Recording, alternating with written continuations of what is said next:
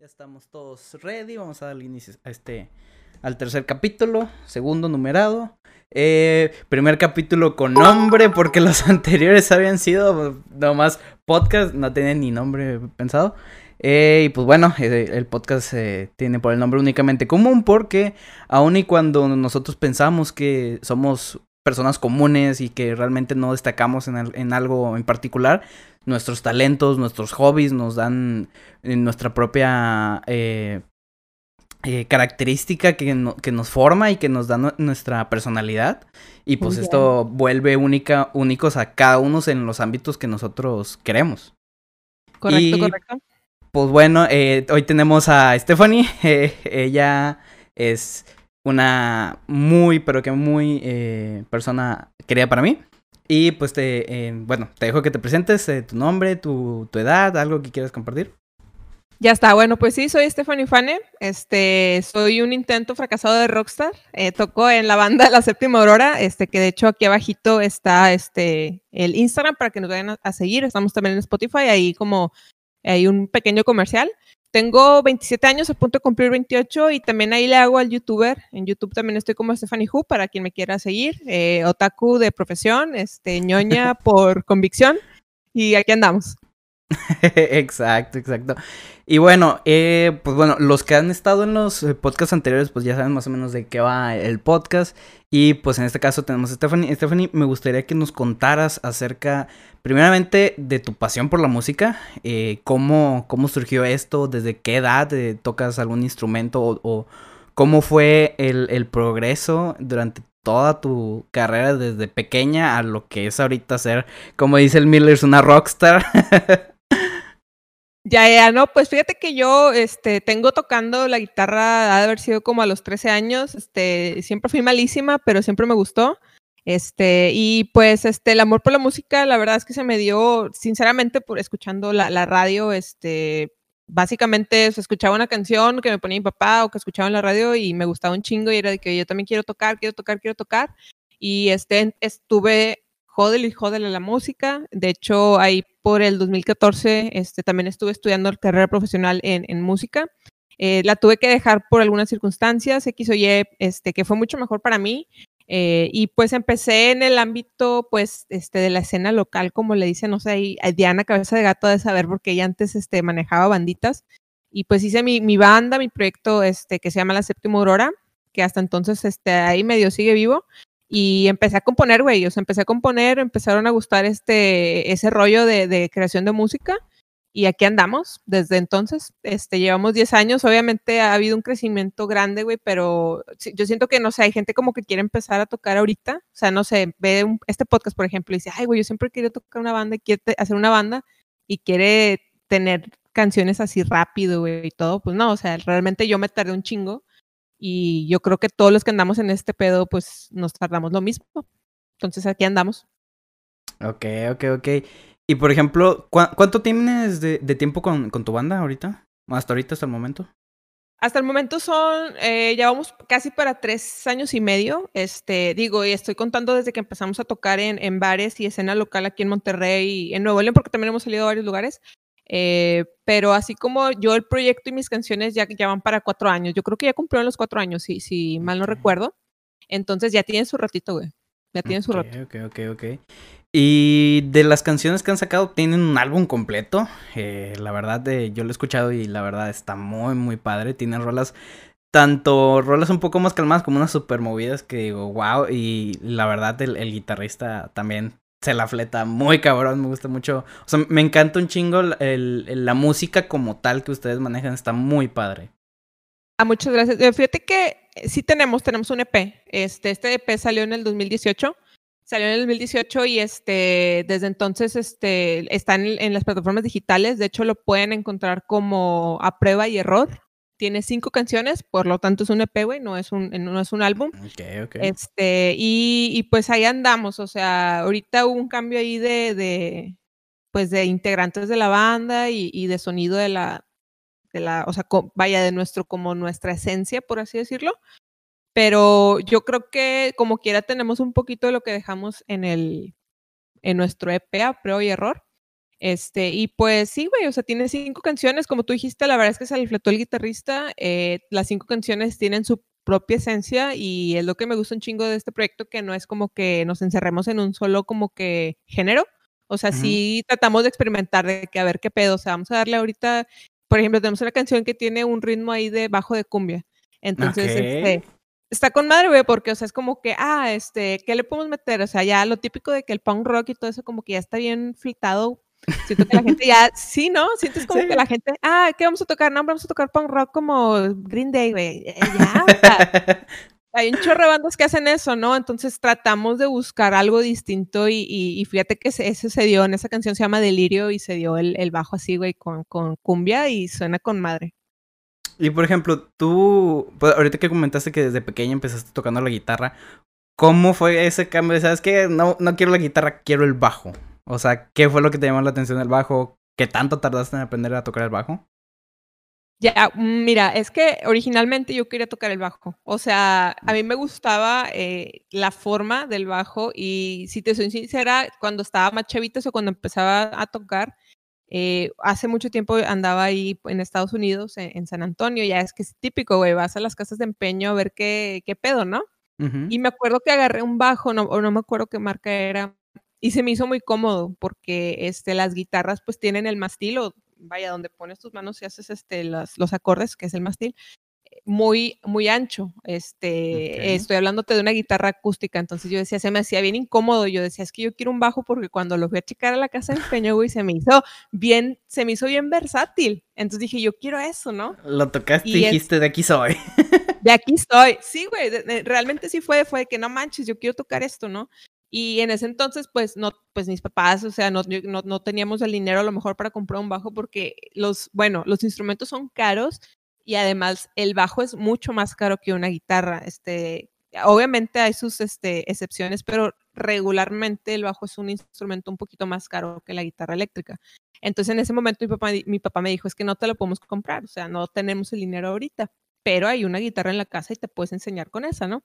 Ya me, me explicó de que no, pues, o sea, lo básico de la, de, de la música lo puedes aprender en la guitarra, güey, y luego ya te puedes cambiar al, bajo y, y, es más sencillo para ti. Y sí, güey, de hecho fue así, o sea, aprendí guitarra y ya nada más hice la transición al bajo y fue mucho más sencillo. Ok, para, eh, por ejemplo, pregunta para, la gente que no, no sabemos de música, la verdad. Yo lo, lo, máximo que he llegado fue tocar armónica, pero o sea, me sabía más algunas canciones, pero X. ¿Qué tan complicado? O sea, me imagino que, por ejemplo, al principio sí es complicado como que la transición de un instrumento a otro, pero me imagino que ya aprendiendo como que las bases, el saber leer partituras y todo eso, ¿qué tan fácil crees, o sea, a nivel general? No solo de un instrumento de cuerdas, sino a nivel general, ¿qué tan fácil, ya sabiendo tocar un instrumento, crees que se vuelve el aprender uno nuevo? What? Escuchando, ¿eh? Ya, ya volvió el audio. Te, comentaba que, o sea, depende del instrumento, o sea, tampoco quieras querer saber tocar guitarra y ya, eh, no como decirte, o sea, como que automáticamente saber tocar piano, o sea, eso nunca va a pasar, porque pues son disciplinas distintas, este, entonces no es lo mismo, pero por ejemplo, las cuerdas, o sea, los instrumentos de cuerda sí es un poquito más sencillo porque yo creo que lo difícil de, de la guitarra en sí es aprender a mover tus dedos, o sea, a disciplinarlos, porque, por ejemplo, hablemos de una persona que, que su mano fuerte es la derecha, este, vaya que es diestra, eh, es un poquito difícil disciplinar a tus dedos de que, oye, tienes que así, tu dedo, el pequeño va a querer ponerse en otra cuerda y va a empezar a temblar y todo ese pedo. Este, pero yo creo que eso es lo difícil, güey. O sea, lo difícil es nada más disciplinar tus dedos. Y como te comento, o sea, hacer el cambio como que, no sé, a lo mejor a, a piano, pues es diferente, porque, güey, el piano pues es otro tipo de, de instrumento y es otra forma de tocar. Además de que las claves en las que se lee el, piano, eh, lee, dos, dos claves, que es la de sol y la de fa, pues es distinta. Entonces, si aprendes a leer las partituras de una guitarra que es en clave de sol, pues con madre, güey, o sea, ya sabes, ah, sabes leer todos los instrumentos que tienen la partitura de la clave de sol, pero pues el piano no, güey, el piano también tiene la de fa. Y también hay instrumentos que tocan en do, entonces es como que es un mundo, güey, es un mundo. Ok, ok, ok. Eh, nomás como un comentario, dice el Bindlers que le subas a la tarjeta de audio. De hecho, se escucha como que un. Como cuando no tienes conectados bien los audífonos o algo por el estilo. Ya no se escucha. Ah, la madre, se escucha un chingo. Es que yo te subí para que te escucharas bien ahorita. Ya, ahí está. Ah, ahora me veo doble, güey, qué pedo. Sí, no, ahí está, ya, ya, ya, ya estamos. ya se ve Ahora bien. eh. Ya, ya se escucha con madre, ¿no? Sí, eh, eh, mi cable Ya estaba está. doblado. No, no lo había notado, gracias. ok, ok. Ya, ya no suena. Alright. Este, sí. Para que vean que todo es en vivo, raza, no es grabado. Estamos bien. Eh, bueno, retomando lo del tema, como tú dices, eh, entiendo eso de que, pues sí, cierto, o sea, es muy diferente tocar un instrumento de cuerdas. O me imagino que obviamente, no sé, transicionar de guitarra a bajo o de bajo a, a violín. Bueno, inclusive violín, que es muy diferente, creo yo. Sí, sí, sí. Pero ya, por ejemplo, un teclado, armónica, cosas de, de vientos, otro pedo. Pero sí, pues sí. igual que todo, pues tiene su curva de aprendizaje. ¿Qué considerarías tú? Ah, bueno, Ajá. sí. Ah, yo nada más iba a comentar que, o sea, como quiera, el tener una base de, de- de música, estoy hablando de, del, pues, teoría musical, sí te ayuda mucho, o sea, sí te ayuda bastante, este, en, en, en aprender más rápido otro instrumento, o sea, eso de, de plano, y este, al momento, por ejemplo, de la gente que hace, hace canciones, es mucho más Ok. sencillo hacer una canción sabiendo teoría musical que la gente que no sabe, entonces, este, como quieras, sí ayuda bastante, o sea, seas músico profesional o no, si tú quieres aprender un instrumento, güey, aprende teoría musical también. O sea, lo básico. Ok, ok, ok. Del, no sé, de, de lo- de los instrumentos que has probado tú, ¿cuál en lo personal dirías tú que es el más complicado o, o que se te ha dificultado más de que digas, la neta, la neta, la neta, ya ni le seguí porque está muy difícil o he batallado un chorro con él? Bueno, mira, durante mi vida he probado muchos instrumentos. Te, como te comenté hace un momento, pues yo estuve estudiando profesionalmente música, la, la cual dejé. Este, mi, mi instrumento principal era el piano. Claro que esto fue hace cuatro años. Entonces, si tú quieres que ahorita te agarre un piano y te aviente una de Beethoven, pues al chile no. Pero en su momento, en su momento fui buena. O sea, no te estoy diciendo que fui la mejor, pero realmente sí fui buena, güey. Eh, no le seguí por lo que te comento, pero sí, fu- bueno, hay un paréntesis. Eh, hace mucho tiempo, pues yo viví en Estados Unidos y llevaba clases de música, que también por lo mismo que me gustaba, me metieron a la clase de orquesta, así se llamaba, no quiere decir que tocaba en la orquesta, sino que había muchos instrumentos en los que se puede hacer una orquesta, ¿verdad? Y yo tomé el- la viola, que es el violín un poquito más grande, más grave también. Eh, al chile no lo vuelvo a hacer, o sea, no es, no me gusta ni, ni traerlo aquí, ni cómo se toca, o sea, no es mi fuerte. O sea, no es mi fuerte y la verdad es que no lo volvería a hacer porque no, no es lo mío. O sea, sí está chido y tener la base, o sea, porque me quedó la base de que, ah, cómo se toca y todo, pero no, o sea, no, no me gustó para nada. Entonces la viola lo dejaría, o sea, si me dijeras tú de que, güey, ¿qué instrumento no te gustaría nunca tocar? La viola, nunca. Un- y un violín yo creo que sería lo mismo, güey, porque es parecido. Sí, pues No. básicamente es muy, o tienen las mismas bases, creo yo. Sí, tiene la misma base. De hecho, eh, la viola viene siendo más grave que el violín. Este, eh, digo, vaya, en sus cuerdas son más graves. Y, pero es básicamente lo mismo, pues el mismo tipo de, de, de, vaya, como que la forma en la que se toca es la misma, vaya, en pocas palabras. Entonces, sí, no, no es lo mío. ok, ok. Yo de, de los instrumentos que me gustaría tocar sería la trompeta. No sé por qué, o sea, la trompeta siempre me ha gustado cómo se escucha y siento que tiene un chingo de potencial en cualquier tipo de canción. Y digo, va, me encanta. Te digo, yo de los instrumentos que sí llegué a tocar bien y que me metí fue eh, la armónica. Ahorita también no sé ni madre, o sea, me acuerdo de alguna tonadita o algo. Pero sí hubo, hubo como, no sé, como dos, tres meses que estuve practique y practique y, y de ahí me puse. De hecho, tengo dos armónicas, una creo que es en la y otra en sol. Sí, sí, sí. Eh, pero, pero de ahí en fuera, o sea, fue como que lo único. Y siento, obviamente es muy diferente como que el nivel de dificultad, tanto psicomotriz como una guitarra, creo yo, a lo que viene siendo una trompeta o algo de viento. Sin embargo, la pinche resistencia física que tienes que tener para esas cosas, a la madre. Si yo con la pinche armónica de repente no me salía. No, Sí, eso está. Eh, Hubo un tiempo, o sea, no te voy a decir que, o sea, toqué una trompeta, o sea, llevé clases y, y es muy difícil, o sea, pero sí está con madre. O sea, es un instrumento muy difícil. En su tiempo mi novio tocaba el, el- tratamos de tocar el- la trompeta de yo y el, el borro por delante. Mi novio el trombón y yo la trompeta. y este, y no, o sea, se escuchaba con madre porque, bueno, no se sabe el, el género de ska, que pues, lleva este eh, trombón y, trompeta. Nosotros intentamos porque queremos meterle a la banda de la séptima aurora algo así. Y al final fue como que está muy difícil y realmente, o sea, no teníamos tanto tiempo como para practicar y lo dejamos, pero de que está con madre, güey, está con madre. ¿Y no han pensado meter a, a un integrante que toque la trompeta? Mira, el problema de meter un integrante que toque trompeta es encontrar uno. O sea, e, es que, ¿cómo te explico? O sea, si una persona sabe tocar trompeta, una, o trabaja como mariachi eh, o trabaja como huesero, güey. Entonces no, no, va a querer meterse a una banda que toca los fines de semana en barrio antiguo. O sea, él prefiere andar sobre el dinero, Sí, no, sí. Eh, y por ejemplo, retomando lo, lo, lo de la, las canciones y el proyecto de la séptima hora, ¿hay alguna canción que digas, no está publicada, pero quiero que sea la siguiente? ¿O, alguna canción que te hayas quedado con, con las ganas de, de publicarla? Sí, güey. De hecho, eh, te voy a platicar un poco. Se, llama Tras de ti la canción. Es una canción que yo le tengo un chingo de, de cariño y de odio a la vez, porque esa canción Tras de ti ha pasado por dos generaciones de la banda y no se ha publicado. Y es una, eh, tiene una letra que, no digo, ahorita sí que hablamos de la letra, pero tiene una letra que a mí me gustó un chingo. Eh, entonces no se ha publicado. Y recientemente, antes de, que es de haber sido como hace tres semanas o dos más o menos aproximadamente, terminamos de grabar la maqueta detrás de ti. Entonces hubo pedos en la banda, güey, lo que tú quieras y, mandes. Y al final fue de que no, pues saben que vamos a esperarnos a, y no sé, darnos un tiempo, güey, y después sacamos detrás de ti. Y es de que, güey, otra vez está maldita esa canción. Por eso la odio. esa canción iba a ser como que como que el salto o, como la nueva imagen de la banda, este, y no, güey, no sé, entonces, este, no, no la hemos publicado, pero sí queremos. O sea, bueno, al menos yo sí quiero. Tengo ahí la maqueta, eh, no está terminada. Digo, con maqueta me refiero a que está como que grabada más o menos, pero no está masterizada como para que sea una canción completa, ¿no? Y este, es esa. Entonces, sí hay cosas nuevas de la séptima, pero pues por X o Y no se van a publicar. Entonces, una de esas es para ti.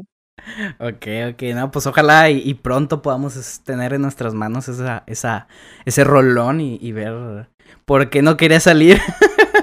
y ya por, sé. por ejemplo, ¿cómo es este proceso desde tener un concepto, una idea y luego, no sé, meterle los arreglos musicales, desarrollar la letra, grabarlo? ¿Cómo inicia todo eso? Y también, ¿en qué parte crees que es como que lo que más tedioso o lo que más se lleva tiempo? Ah, ok, mira. Bueno, primero, pues hablando de cómo es como el proceso de hacer una canción, eh, depende de mi estado de ánimo. O sea, y digo, estoy hablando de mí personalmente porque yo sé que otras personas, a lo mejor los que nos están viendo que hagan canciones, tendrán su estilo de hacer música, pero mi estilo, o sea, depende mucho de mi estado de ánimo. Eh, por ejemplo, te voy a hablar un poquito detrás de ti, ya que este, tocamos el tema esta canción detrás de ti, este, aun cuando el nombre parece como, como que alguien va atrás de esa persona, realmente de lo que habla la, canción es de una relación que terminó y la persona en la que está como que personificada la canción le está diciendo a su expareja, ¿sabes qué? Ya terminó y yo no voy a ir atrás de ti. O sea, de hecho, una de las partes del coro dice, no voy a ir tras de ti. Se acabó, no voy a ir tras de ti. Este, entonces, eh, no quiere decir que yo haya terminado con alguien, de hecho, yo me voy a casar, entonces no es... no lo hice tanto por mi pareja, sino que eh, yo estaba pasando por un momento en donde tenía conocidos que no me consideraban amiga y yo sí los consideraba amigos. Entonces fue mi forma de plasmar las palabras que no les puedo decir a ellos, de decirles, sabes qué, esto, o sea, esta relación, esta amistad se acabó, ya no voy a ir atrás de ti, o sea, ya punto y aparte y página nueva, ¿no? Eh, pero pues haciendo la canción, pues terminó, terminó como que en un escenario como que medio de exparejas, pero no es así, güey, o sea, realmente es, de, perdón, es de amistad. Y, y, qué es lo más tedioso? Eh, mm, yo creo que presentárselo a la banda, porque el proceso de cambiar una canción, o sea, por ejemplo, yo tengo mi como visión de la canción y cuando voy a Ah, con mis compañeros, pues obviamente es otra visión. ¿Sí me explico? Es como que me vamos a meterle esto, vamos a meterle el otro. Y, yo estoy súper de acuerdo en cambiar la canción, porque una canción que ha pasado por varias manos, y más si es una banda, va a quedar con madre, ¿no? Eh, yo, el problema es ponerse de acuerdo, ¿no? Es como que, bueno, la canción está así, a este güey no le gusta eso, a este güey no le gusta eso y a este güey no le gusta eso, entonces, ¿cómo nos ponemos de acuerdo? ¿Sacas? Entonces, como que, ah, bueno, vamos a ponernos de acuerdo, vamos a ver cómo queda la canción y eso es el momento más difícil para que una canción nazca, güey, o sea, que se pongan de acuerdo los integrantes de una banda. Ok.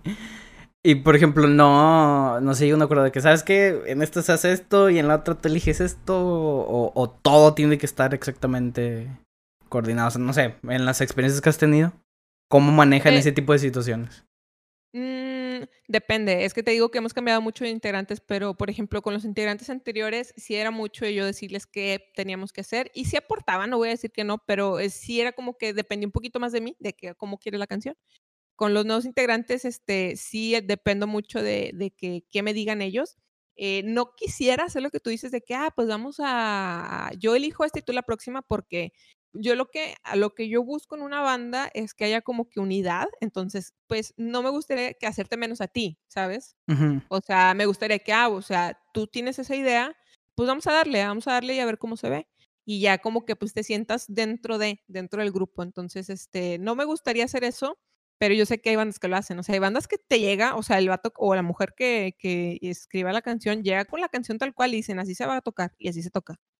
Y yo lo que, lo que busco es que no sea así, güey, o sea, yo busco que, hay, que todos aporten y que transforme la canción y pues suene de todos, ¿no? No nada más bien. ok, ok, ok. Y bueno, a ver, tocando otro tema de también de música, ¿quién dirías tú que es como que tu, pues no ídolo, pero alguien que te inspire, algún músico, un cantante o alguna banda que digas, esta banda, la neta, o, o, o, dos, una que digas, me encanta un chingo esta, e, este grupo o este cantante, y otra que digas, e, e, él o ellos me, me inspiraron. Ah, ok. Bueno, eh, voy a empezar por quién me inspiró. Eh, Lo dije, de hecho, en el último podcast que anduve, eh, no sé si de ahí ande todavía este Kenat, no sé si anda ahí, ahí conectado, este, pero han, platiqué con Kenneth y me preguntó el mismo de que quién fue quien te inspiró. A mí me inspiró un chingo Joan Jett, no sé si la conoces. Mm, no, no tengo el gusto, pero. Eh, bueno, Joan Jett este, fue de las primeras, fue una de las primeras del rock and roll, eh, mujer. Eh, esa, esta chava, bueno, esa señorona, porque ya está grande además, y además respeto un chingo, este, Joan Jett pasó por muchos problemas, güey, porque cuando, primero, cuando ella quería tocar rock, había mucha discriminación hacia la mujer, que todavía existen, pero en menor medida, ¿no? Entonces, una, no, no sé, sus papás no le dejaban tocar porque, ay, es que eso es de hombres y la chingada. Y luego como que cuando ya la dejaron tocar era como que los bares de que, y estas niñas, ah, porque ellas, eh, Joan Jett hizo la banda de, Runaways, que es una banda de puras mujeres, este, era como que, uy, ¿estas niñas qué? O sea, estas niñas no pueden entrar al bar. Entonces tuvo muchos problemas como para darse a conocer. Y ya cuando cortó con The Runaways, cuando ya se hizo solista, cuando se hizo Joan Jett, este, no, ahorita no tengo el número exacto, pero una gran cantidad de disqueras eh, simplemente rechazaron su oferta. O sea, ¿sabes qué? Ella llevaba su canción de que, oye, es que quiero que la publiques. No, es que eres mujer y este pedo es de hombres y no sé qué. Iba otra, oye, es que esta canción, ah, es que está chida, pero es que pues eres mujer y la chingada. Entonces se hartó tanto de ese pedo que ella hizo su propio eh, sello discográfico que se llama Black Heart Records, que todavía lo puedes buscar y tiene un chingo de, bandas a su nombre, ¿no?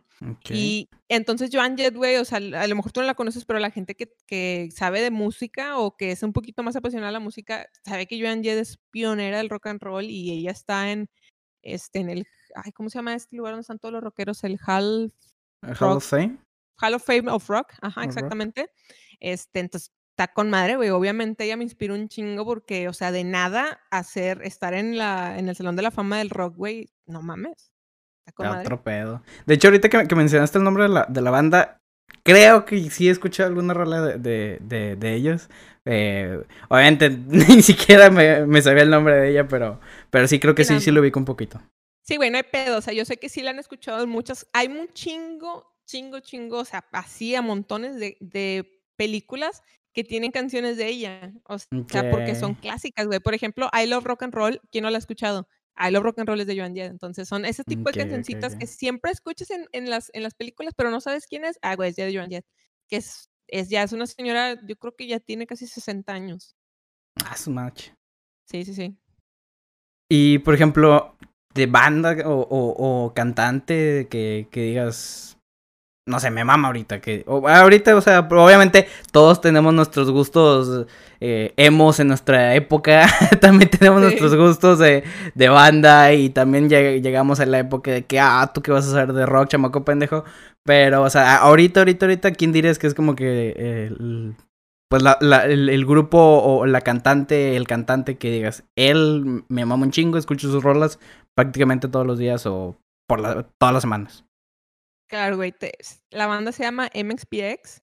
Eh, es una, es la, esta banda también la escucho desde que estoy bien chavita y, o sea, estoy enamorada del, del vocalista que se llama Mike Herrera desde que tengo como 14 años, o sea, y pasa el año y ya está bien viejillo y yo todavía lo amo un chingo. Todos los días escucho MXPX, MXPX de hecho, de ahí salió el, eh, ya ves que el eh, Panda se escribe PXNDX. Bueno, es una, eh, salió del nombre de MXPX, vaya. Uh, que se, copiaron. sí, sí, se copiaron, pero, o sea, tiene un chingo de años que pasó. Y este, aunque aquí está mi novio en la sala y se está riendo porque él le mama Panda. Panda.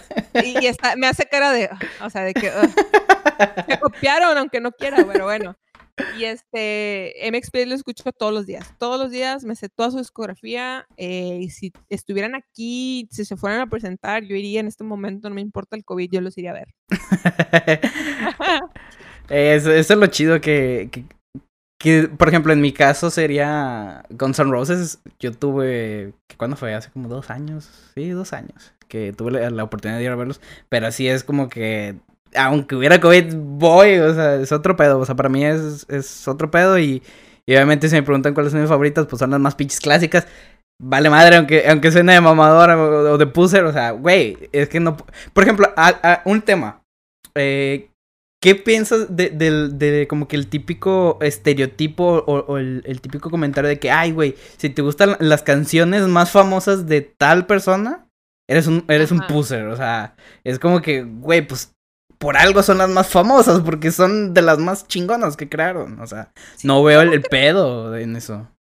Eh, la verdad es que, o sea, estoy contigo en eso. No creo que seas un poser por nada más gustarte las canciones más populares. O sea, ¿y, qué? O sea, no sé, eh, conozco un chingo de bandas, ahorita no, no te puedo eh, decir una porque no se me viene a la mente, que nada más me gusta una canción y, y, si vinieran, yo iría por esa canción a verlos, porque me mama un chingo esa canción, o sea, que tiene malo, ¿sabes? Entonces, este, yo, estoy, la verdad, un poquito en contra de esa palabra de poser, porque es como que, o sea, que uno, ¿qué es un poser realmente? Y quién dicta quién es fan y quién no? O sea, pues no, obviamente nadie. Entonces, para mí, yo la verdad es que sí, este, si una canción me gusta, con esa basta para ir a verlos. O sea, y si las demás se me hacen aburridas, pues ni modo, así soy. O sea, me gusta esa banda por esa canción y se acabó. Sí, no, pues eso es lo bonito de la música, o sea, hay que disfrutarla, no, hay que andarse peleando de que, no, es que esta banda es mejor, o no, es que tú no los conoces, y que no sé qué, es como que... Aliviánense, raza. y por ejemplo, eh, obviamente, pues yo sé, y ya la gente pudiese dar cuenta que pues te gusta el rock, a mí me gusta el rock. ¿Qué piensas del reggaetón? ¿Te gusta el reggaetón? ¿Qué, ¿Qué dirías? O sea, que ¿cuál es como tu comentario? Porque obviamente existe como que e, e, este, este debate de que no, es que el reggaetón no es música y el reggaetón pues, no vale mal y todo. Y seamos sinceros, raza, la música del reggaetón, no digo que todas las canciones, pero el 90% de las letras del reggaetón están súper de la verga. O sea, yo siento que están muy de la verga porque no tienen un mensaje como tal, sino es que más tomar eh, y, beber y fiesta y todo. Y es como que, güey, eh, pero sí hay sus excepciones que digo, va, está con madre la letra. Pero, o sea, ¿tú sientes realmente que, que al chile no vale la pena? ¿O cuál es tu comentario del reggaetón? Mira, primero, Miller ahí anda diciendo que duro contra el muro. que le encanta el perreo sucio, entonces no puedo hablar mal, güey, ni de G. Baldwin porque es el dios supremo de Millers, del, del Brandon, entonces no voy a hablar mal de él. Pero eh, es que tengo como que mixed feelings porque es como que no me interesa lo que la demás gente escuche, pero sí se me hace una tontería cuando veo, eh, no sé, los premios Grammy o, Grammy, perdón, o no sé, algún otro. Eh, ahorita no tengo el nombre de los premios de música y ganan eh, personas de reggaetón. Entonces ahí te has, no sé, de qué, mejor canción. A ver, espérate, mejor canción en cuestión de qué. O sea, de ¿Basado en pues qué? Ajá, de eventos, pues sí, ganó G Balvin, o sea, por ejemplo, pues sí ganó, pero si estás hablando de composición o de música, pues ah, no, o sea, obviamente siento que como que el reggaetón eh, le mete como que menos mm, esfuerzo de las canciones, por así decirlo, y el rock, no nada más el rock, de hecho, inclusive el pop o, o, algún baladas inclusive, tienen como que mejor estructura musical que el reggaetón. Entonces, ahí sí tengo, y más, mira, no nos vayamos tan, tan lejos. Inclusive eh, esas canciones, ¿cómo se llaman? Eh, no la ranchera, se me fue el nombre, las de banda. Inclusive las de banda, a mí no me gusta la banda, pero inclusive las de banda tienen mucho mejor estructura musical que una canción de reggaetón, porque, güey, las de banda hoy tienen el, bajo, la guitarra, la trompeta y no sé qué chingados. Es como que un chingo de músicos y... Tienen a los 40 músicos tocando algo diferente. Ajá, a eso me refiero exactamente a eso. O sea, tienen, eh, a lo mejor te impacta la canción de banda, pero tiene un chingo de músicos trabajando y metiéndole un chingo de arreglos. Y el reggaetón es como que un vato prendió la computadora, güey, abrió el, el Fruit Loops, que es una, em, una aplicación para hacer música. Es un serial. Sí, güey, y le picó a los, no sé, al, botón que sea, güey, y salió el pa, ta, ta, ta, Y es que, güey, al chile, no, hombre, voy a ser rico. es como que, güey, ¿por qué? ¿Por qué? ¿Qué pedo? Entonces, este, y sí, eh, aquí este, lo que dice este Miller es, correcto, es correcto, el reggaetón es muy comercial, pero por, yo siento que porque nos lo han metido como que mucho en la mente, o sea, de hecho una vez en, en una clase que tuve de música, una maestra comentó que el reggaetón es muy comercial porque el ritmo que lleva, o sea, de, del, del, ¿cómo te explico? El pam, pam, pam, pam, es, viene, viene de como, viene tocándose desde cuando la gente pues vivía en casi casi en calzones, güey, o sea, ya sabes, de que las tribus tocaban en el fuego y hacían sonidos con la batería pam, pam, pam, pam, pam, pam. Entonces como que es un, eh, me acuerdo que decía que era como que un sonido muy ancestral, entonces como era sencillo de recordar, a todo mundo le gustaba. Entonces, por eso hay mucha gente que le gusta el reggaetón, porque es, es un sonido tan sencillo, o sea, tan, tan simple, que es como que se te queda la cabeza muy rápido. Entonces, por eso es muy comercial. Oh, vaya, eso no me la sabías, está con madre. Y sí, cierto, o sea, de repente te dices, aunque una canción esté muy chida, compuesta y todo, se te queda más rápido la de Tusa que cualquier otra canción. Y ahí están todos con el mami, mami, mami, y dices, ¿qué pedo? Despacito, no se diga, pinche canción que llegó a millones y millones. Y, y está muy cabrón el punto, porque yo recuerdo de pequeño el, el, el, clásico, el reggaetón viejito, como nosotros le decimos ahorita, el reggaetón viejito, el, reggaetón de Daddy Yankee, de, de Don Omar, que de repente hubo que como una época, siento yo, en el que pasó de estar de sus años de oro a, a ¿sabes qué? Es ser como que, ok, está el reggaetón, sigue existiendo, pero ahí está. Ok. Y el pop era el, pinche, el boom, o sea, el pop era, siempre fue lo más cabrón.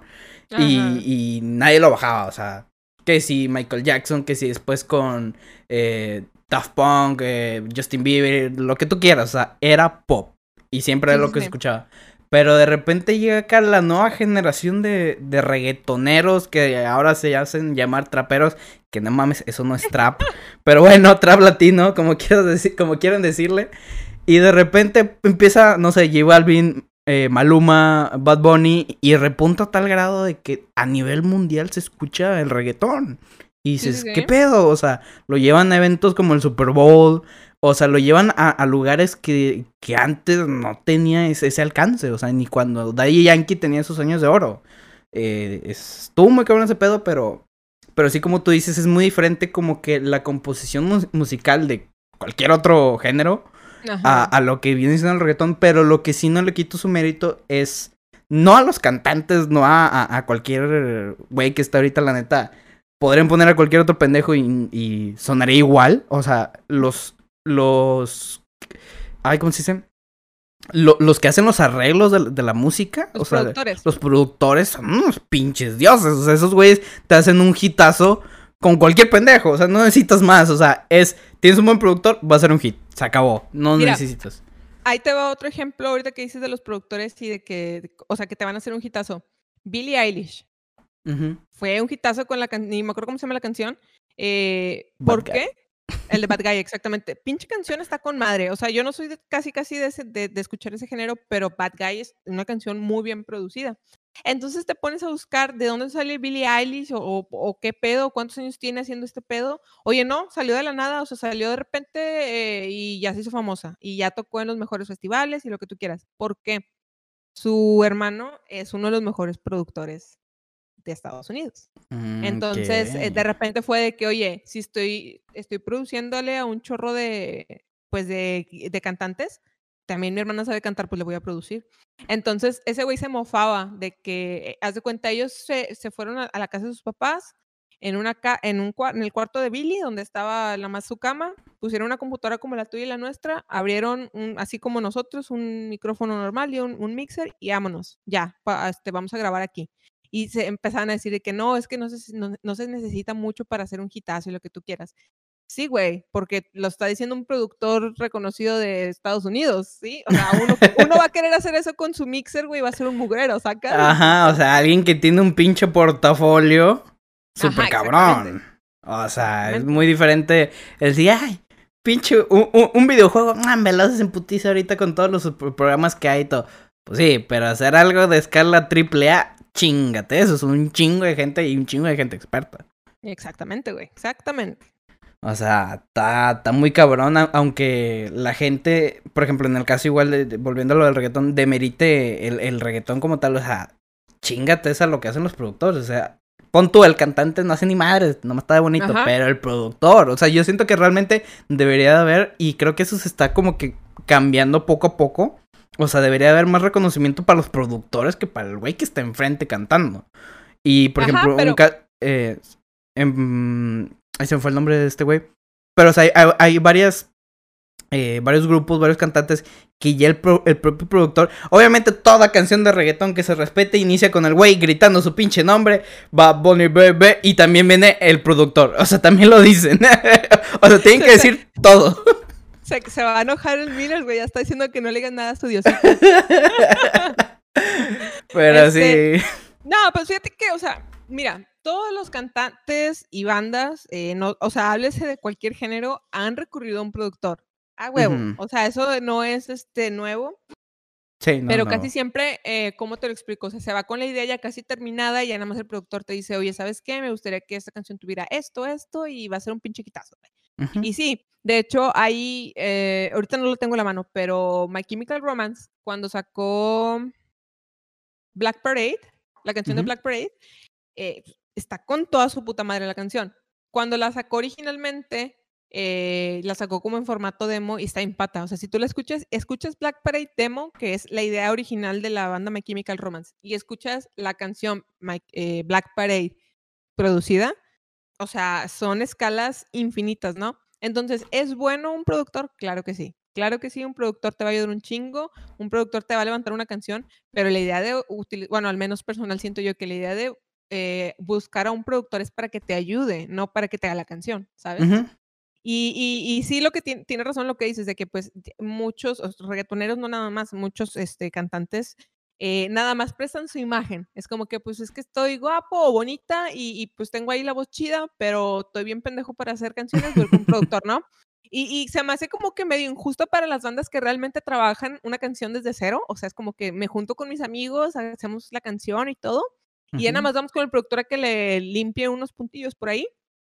A comparación de que un güey fue de que no sabes qué, este, no tengo ninguna perra idea de qué hacer, voy a ir con un productor a ver qué me dice. O sea, siento que como que sí es medio injusto. O sea, es medio injusto.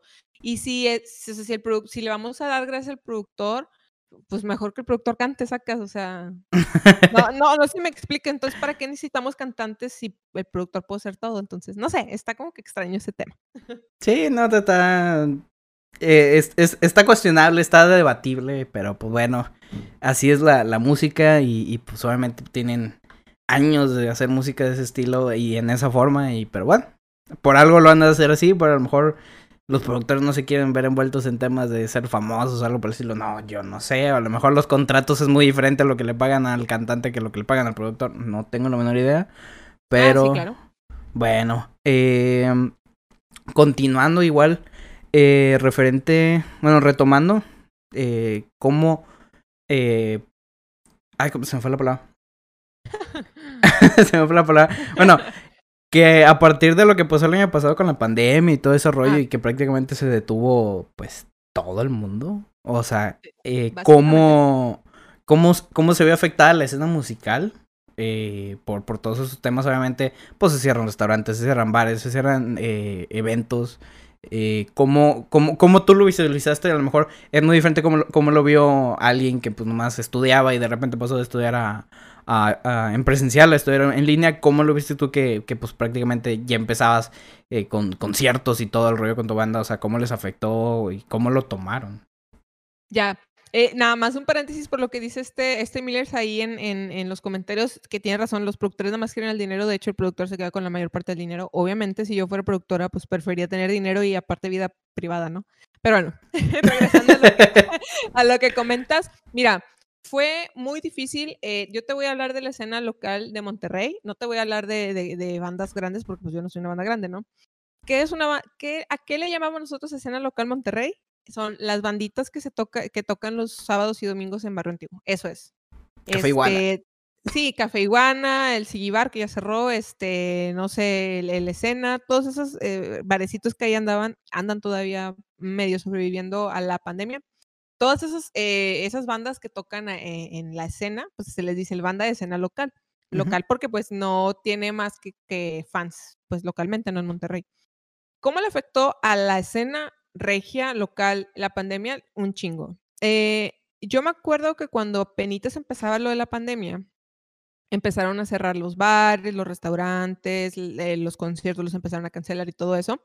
Eh, nosotros hicimos nuestro primer live en Facebook. O sea, nunca lo habíamos hecho porque no tenemos la necesidad. Realmente, pues íbamos a, a- tocar en vivo. Entonces, oye, no, pues, ¿sabes qué? Vamos a hacer el primer live. Lo hicimos ahí como de mediados de febrero, que ya fue cuando empezaron a hacerlo de cerrar todos los lugares.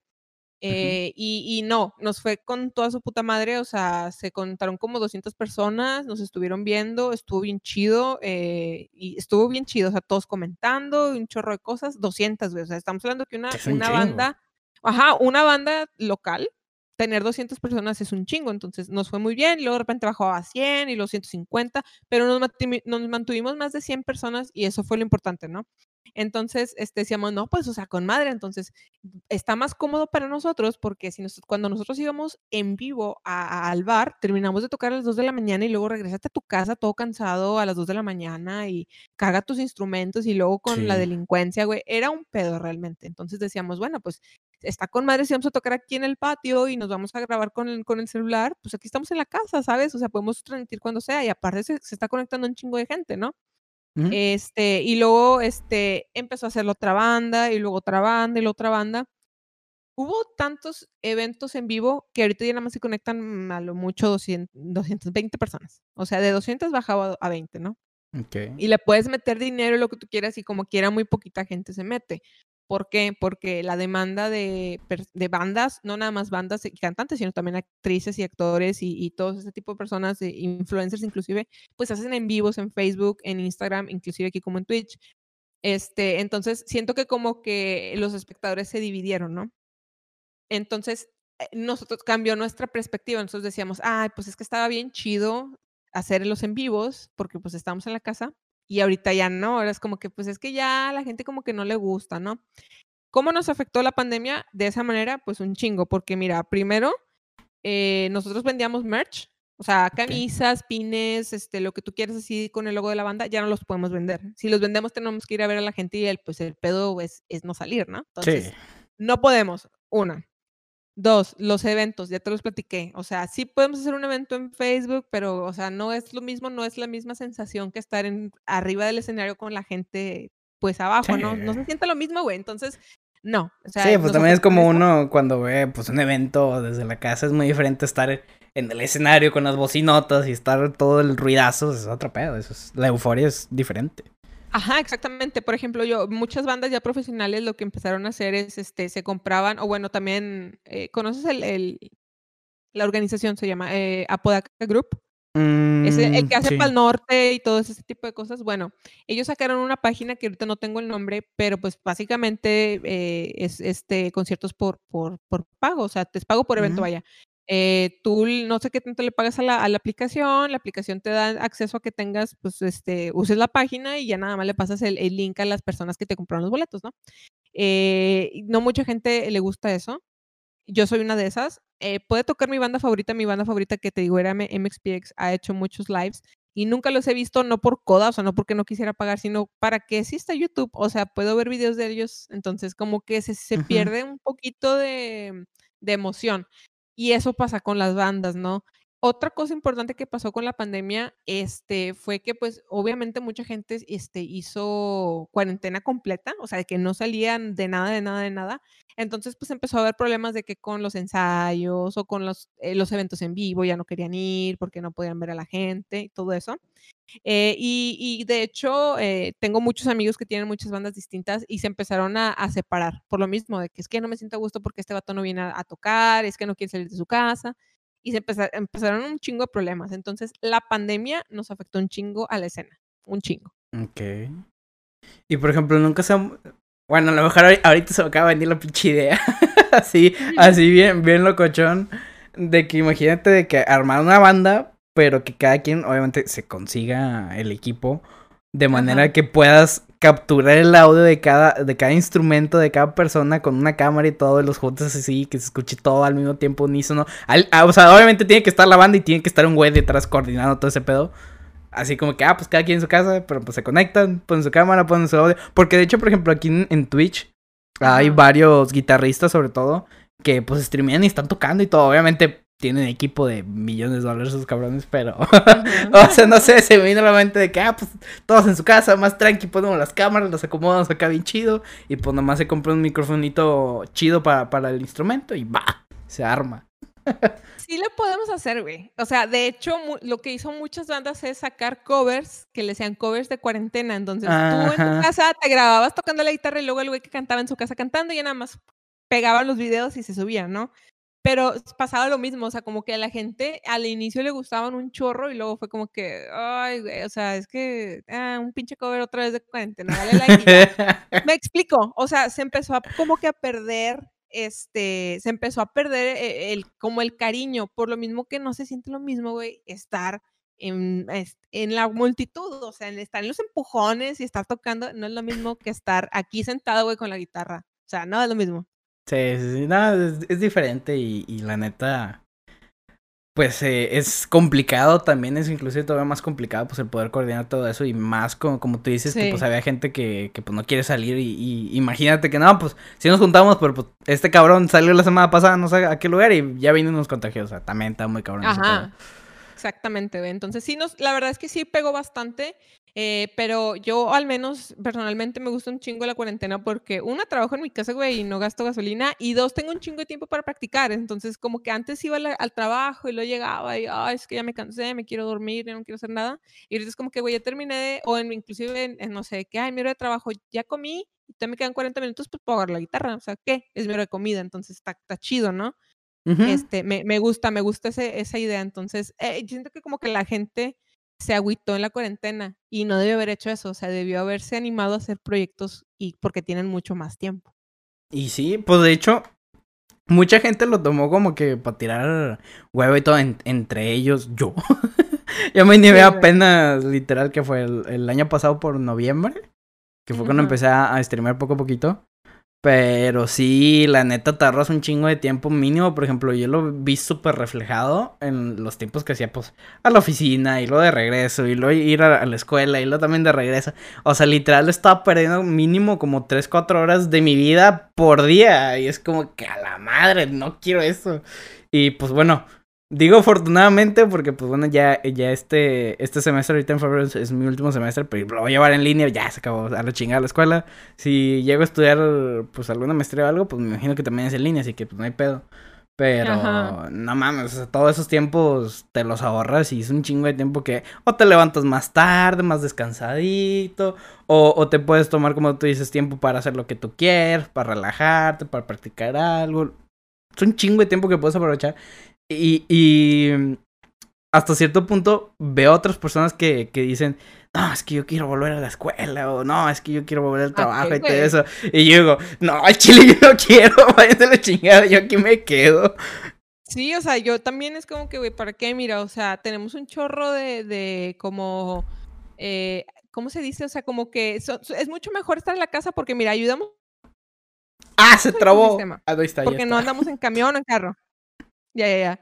Este, te decía de que, güey, o sea, te quedas en la casa, no gastas gasolina y aparte yo soy el ecosistema, güey, porque no, pues no estás contaminando, ¿no? Ahí llevamos dos. Yo contamino creo te que igual con la levantar compu mucho todo más el día. tarde. Ande. Bueno, pero fíjate, te puedes levantar, te puedes levantar más tarde, eh, te puedes levantar 20 minutos, o hay gente que lo hace 5 minutos, pero lo esencial es, te levantas 20 minutos antes de tu hora de trabajo y te quitas del estrés de, ah, es que tengo que ir a manejar, güey, pinche Gonzalitos va a estar hasta el tronco Y y, sí. y, ¿sabes? O sea, te quitas el estrés de eso. Y luego, oye, no, pues es que llegué bien cansado porque, o sea, vengo del tráfico, vengo de trabajar, me levanté a las 5 de la mañana para llegar al trabajo a las 7, o sea, quiero dormir. Te duermes, ya son las 8, cenas y ves un rato la tele o juegas lo que quieras, son las 11 y te duermes. Y aquí no, güey, o sea, oye, ya terminé de trabajar, son las 4, la gente que sale a las 4 o las 5, y ya, güey, o sea, estás en tu casa a las 5, o sea, ya tienes un chorro de tiempo para hacer bastantes cosas. Inclusive eh, hay mucho tiempo para como disfrutar con la familia, para quienes están encerrados con su familia. Entonces, este, no sé, o sea, yo no, no, la verdad es que la cuarentena, güey, yo no la veo como nada malo, realmente me, vino mucho como anillo al dedo porque estoy ahorrando dinero por lo mismo que te digo la gasolina, y aparte porque no salgo a tontear, eh, en, no sé, por ejemplo, al cine o, o de que, no sé, a comer en no sé qué lugar, y, y, y, me he ahorrado un chingo de dinero, pero sí extraño los conciertos. Por ejemplo, ahorita en los comentarios, este Tesalop, creo que se dice, Ajá. eh, estaba comentando de que no, pues es que se extraña que te tiren la cheve. O sea, sí, sí se extraña el estar con la chevecita y estar escuchando la música con la gente, como la unión, ¿sabes? Ajá. Es como que la unión es lo que se extraña. Y también ahí Warhammer dice que no, pues este, ahí eh, la, la, cervecita y todo. Eh, se extraña, pero mmm, poquito. Se extraña que te vendan la cerveza 90 bolas. Ya sé, nada, cartoncito, ¿no? O, o 100 pesos, o sea, en, lo, en, los festivales con el Par Norte y eso es de que tu vaso de dos chelas, 100 pesos, 120, si, si es Heineken alguna mamada, o sea, dices, ¿qué? Sí. Con eso me sí, compro un sé, Six. Ya sé, o Pero, sea, sí, la verdad pues, es que es la, lo, como lo malo de, de por ejemplo, eh, los festivales que sí te quieren chingar el dinero bien Sí. sencillo. Y ahorita que también leo unos comentarios a Wa- Warhammer que dice que no, es que hay gente que como que se concentra más cuando que está presencial y le falta un chingo de skills. Yo creo que soy una de esas personas, o sea, sí aprendo viendo un video, pero a veces tengo como que la duda, güey, y es como que con quién voy, pues ni modo que le vaya a preguntar el video, ¿no? Pero, pero no sé, o sea, siento que como que es un, es un gana, gana, pierde, ¿no?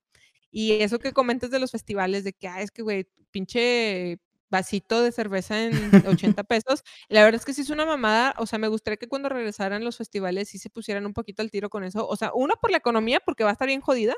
Y dos, porque, o sea, no te pases de lanza. O sea, me estás vendiendo una cerveza. O sea, te quieres ganar casi cuatro veces lo que te costó comprar esa cerveza. Sí, sí, sí. No manches, o sea, te pasas de lanza. Dice ahí Warhammer que mejor pistea en la casa, pues sí, güey.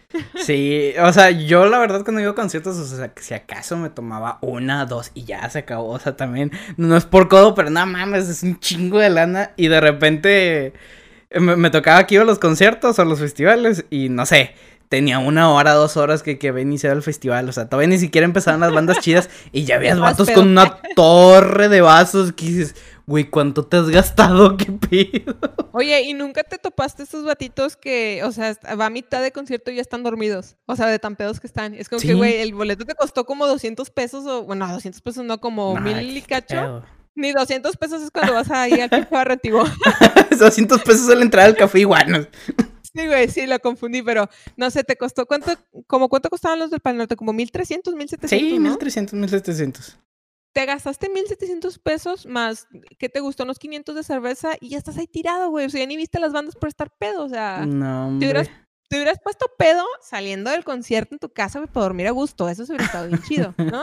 Pero bueno. De hecho, al- algo que, que- que me, tocó, me tocó una vez en. No creo que se llama. Creo que era el Heavy Metal Fest. Eh, fue el primerito, fue cuando vino Megadeth. Que fue ahí en, en Cintermex. Era. Creo que eran dos. eh, ¿Cómo se les dicen? Ah, Escenarios, stage.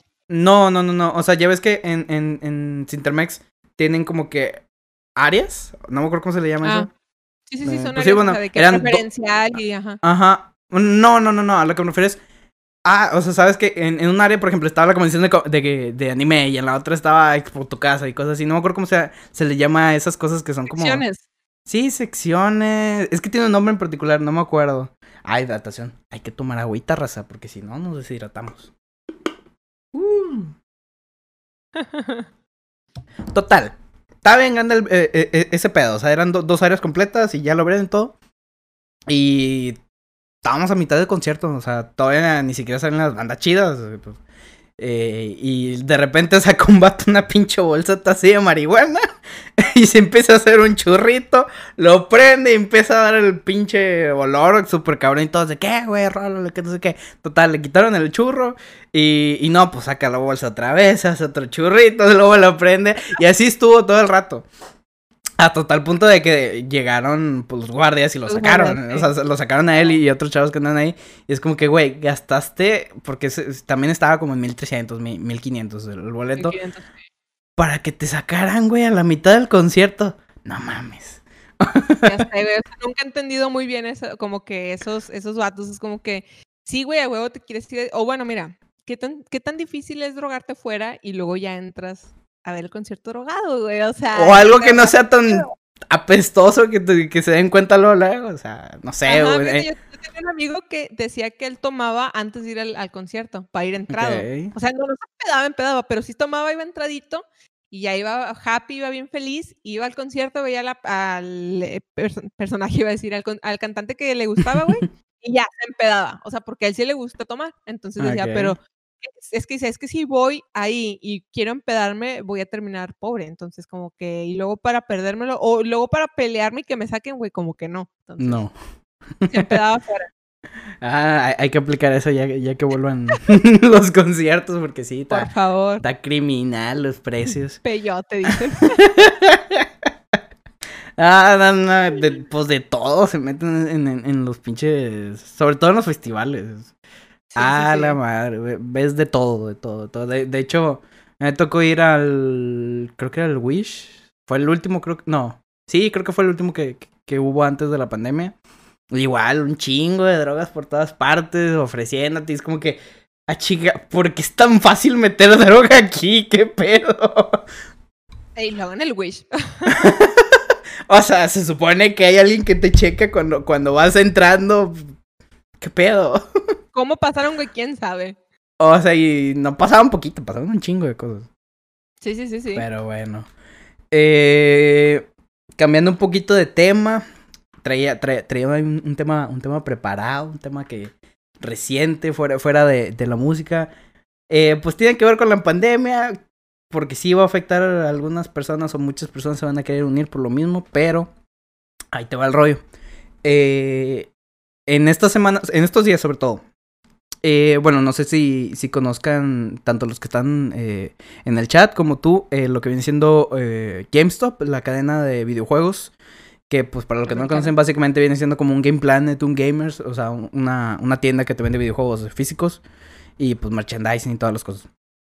Eh, desde antes de la pandemia había tenido pedos eh, económicos la, la empresa porque pues obviamente ahorita ya es mucho más fácil que la gente descargue un juego en las tiendas de las plataformas o que te lo pidan por Amazon o lo que tú quieres y mandes es mucho más fácil, pues había tenido bajas ventas, estaba a punto de caer en la, en la bancarrota, obviamente llegó la pandemia, le pegó todavía más duro y pues prácticamente estaba a, a momentos de, de quedar en quiebra. Ajá. ¿Qué pasa? Eh, que a inicios, bueno, por el noviembre o agosto del año pasado, por ejemplo, la acción de GameStop estaba a 4 dólares. O sea, era de que súper barato comprarte una acción Sí, sí. y no hay pedo. Y existen est- estos eh, agentes inversores eh, o... No, no cuál es el concepto como tal, pero que dentro de la bolsa tú puedes apostar a que una empresa vaya a subir sus acciones o que vaya a bajar. O sea, ¿sabes qué? No, pues meto todo este dinero o apuesto este dinero a que esta empresa van a bajar las acciones. No sé cómo se maneja ese pedo, no sé qué es lo que necesitas para poder mover ese pedo. Pero el punto es que hay compañías que hacen eso de que, ah, ¿sabes qué? Esta empresa van a bajar sus acciones y yo apuesto este dinero a que van a bajar. Obviamente si bajan, ellos ganan dinero, pero si sube, ellos pierden dinero. ¿Qué pasó? Una empresa metió creo que como 150 o 15, no me acuerdo. Metió un chingamadral de millones de dólares de que a GameStop iban a bajar las, las acciones y que iban a estar todavía peor de lo que ya estaban. El punto es que sí, estaban bajando, estaba ganando este güey. Y de repente un foro en Reddit eh, junta un chingo de gente y dicen, ¿sabes qué? Pues vamos a ir en contra de estos cabrones. No vamos a hacer que, que, GameStop eh, quiebre. O sea, vamos a comprar acciones y vamos a, subir, eh, obviamente, las acciones de la empresa. Se juntaron, pues, millones de personas y empezaron a comprar a, lo pendejo. Y de 4 dólares que estaban el año pasado a ahorita, enero, 28 de enero, a las 10, ahorita no, he checado cómo está, pero por ejemplo a las 10 de la mañana y a las 2 de la tarde hubo un pico en el que las acciones estaban en 490 dólares. 490 dólares, o sea, es, no me acuerdo qué tanto por ciento de aumento es, es estúpido. Y luego a esto se le sumó que, que varios, pues personas importantes, entre ellas Elon Musk, eh, hizo un tweet en el cual ponía GameStonks, o sea, como un meme, por así decirlo, a GameStop y Stonks, y, prácticamente puso el, link de, el foro de Reddit y todo aumentó creo que un 43% de, de las acciones. O sea, ese cabrón tutea algo y puede subir o puede bajar la bolsa. Ese güey tiene poder, ¿por qué? No sabemos, pero puede hacer eso. Pero estuvo tan cabrón que obviamente empezaron a subir las acciones. Esta empresa que había metido ese dinero ahí empieza a perder millones, pero millones. O sea, creo que a, hace dos días ya tenía perdidas como de 7 mil millones de dólares. O sea, una mamada así, o sea, estúpidamente que, habían perdido dinero. ¿Qué pasó? Que una de las aplicaciones de, con mayores usuarios para, para invertir dentro de, de, Estados Unidos, que se llama Robinhood, si no me equivoco, Robinhood lo que hizo fue bloquear la compra de estas acciones. ¿Sabes qué? Para controlar esto, ya no se puede comprar nada. Chingue su madre, voy a bloquear todo este pedo. Y, pues obviamente todos los usuarios paniqueados, de que no, pues ya no podemos comprar y que no sé qué, pues empiezan a vender y empieza a caer un poco otra vez las acciones. No a los 4 dólares, pero creo que ahorita andaban rodando entre los 160 a 200 dólares de los 400 que había llegado. El pedo es que luego se descubrió que la misma empresa dueña de Robinhood era también dueña de la otra compañía que había invertido para que, o había apostado para que las acciones de GameStop bajaran. Y que dijeron, ah, pues estamos perdiendo dinero, no, pues lo, lo, congelo y, y chingo, a su madre. El pedo es que esto es manipulación de la bolsa y, y es ilegal, o sea, es ilegal aquí en China y, y, deberían en teoría de meter a la cárcel al dueño de la compañía o meterle una multa pero sabemos que no va a pasar, o sea, sabemos que el que tiene dinero tiene el poder y, y, chinguen a su madre todos. Pero está muy cabrón como de la noche a la mañana la gente dice, ¿sabes qué? Tengo, somos toda esta raza, tenemos este poder y lo vamos a hacer. Y llegó a tal punto de que creo en la mañana la Casa Blanca dio un anuncio en el que un, equipo de ellos, equipo financiero, no sé qué, de la bolsa, no sé qué pedo, pero un equipo de la Casa Blanca se iba a poner eh, a investigar ese pedo de que por qué había pasado esto, si había realmente como que eh, problemas de... Ay, ¿cómo, ¿Cómo se le dicen? ¿Problemas ah, financieros? No, ah, como cuando... Sí, o sea, como que si, si había personas involucradas o gente de, de compañías fuertes que estaban involucradas en este pedo para hacer un fraude o para prácticamente ganar dinero ellos a costa de, de las demás empresas. Porque obviamente esto pasa y otras empresas que tienen invertido en tal parte, pues se meten para acá y es un pedo. O sea, desbalancean la bolsa bien cabrón.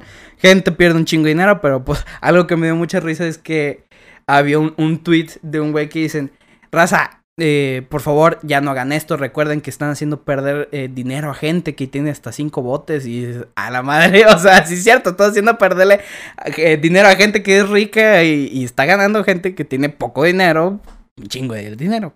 Pero bueno, está cabrón, la verdad, no. No, pues no recomiendo que meterse a este pedo porque es muy volátil. O sea, sí, hay un chingo de dinero, las acciones subieron, pero no por eso las personas van a comprar juegos en GameStop. No por eso eh, la compañía como tal va a repuntar. O sea, es una burbuja en la cual en cualquier momento explota y se va a la chingada todo ese dinero. Sí, fíjate, yo leí, o sea, muy poco, o sea, sí, sí vi el, hilo de, Twitter porque ahí fue donde lo encontré y también este, me fui al, al subreddit a, leer un poco no estoy muy familiarizada este, tampoco con lo de la bolsa de, valores ni nada de por el estilo, pero sí andaba leyendo ahí que, por ejemplo, mucha gente se quejaba, eh, más que nada con Robinhood, porque decía de que, o sea, una, lo que tú comentabas que es ilegal, y otra es como que, ah, o sea, los ricos se, eh, se enojaron porque están perdiendo, o sea, cosa que nosotros siempre hacemos, eh, pero, o sea, ellos sí no lo pueden hacer a nosotros, pero nosotros no lo, se lo podemos hacer a ellos, este, como por qué, ¿no? yo creo que yo no lo veo como algo malo, o sea, sí se puede, yo lo podría a lo mejor considerar o taguear como si fuera un fraude, pero no es un fraude. Es, mira, eh, a lo mejor lo podríamos este, comparar como cuando te piden el redondeo en las tiendas, que tú dices no y como y pues no tienen la feria los 10 centavitos, pero pues son 10, 10 centavitos por no sé cuántos compradores tengan. Es un tipo de mafia, ¿no? Es un tipo de fraude, pero pues legal, ¿no? Porque, ah, es que no tengo los 10 centavos, ah, pues te los perdono, ¿no? Siento que como por, más o menos por ahí va el asunto también de, de, de, la bolsa de valores o de GameStop.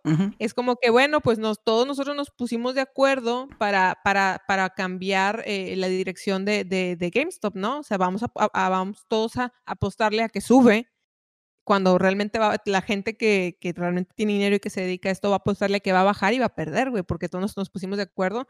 Pues sí, a lo mejor se puede considerar a lo mejor como que un mini fraude, pero no está en contra de ninguna ley hasta donde yo sé o hasta donde leí. Entonces, no debería, Robin Hood no debería de por qué tenerlos, este, cancelados, no cancelados, como, los tiene como freeze, ¿no? Congelados. Sí, o sea, tiene congeladas las acciones. Ajá. Ajá, entonces, pues sí, este, está como que medio turbio el asunto yo realmente no lo veo mal. Ahí estaba leyendo un, usuario que decía que él había invertido como 40 dólares y ahorita se ganó como 800, algo así más o menos. Este, y lo recuperó, o sea, y dijo, eh, eh, estaba bien padre porque decía que pues esos 40 dólares a lo mejor me los iba a gastar este, en dos semanas en unas hamburguesas en Estados Unidos, lo que tú quieras, y ahorita tengo 800 dólares que puedo invertir en la universidad, o sea, comprarme un libro que me faltaba o lo que tú quieras, pues, ¿qué tiene? O sea, ah, pues el, el pedo, güey, ahorita es que el rico perdió. Entonces, cuando el rico pierde, güey, lloran, de volada lloran y todo el mundo, es que eso es ilegal. Pero cuando ellos hacen algo ilegal, no, no, no, no, no, lo hicimos como las leyes se dicen, ¿no? Sí, no, y... no, continúo.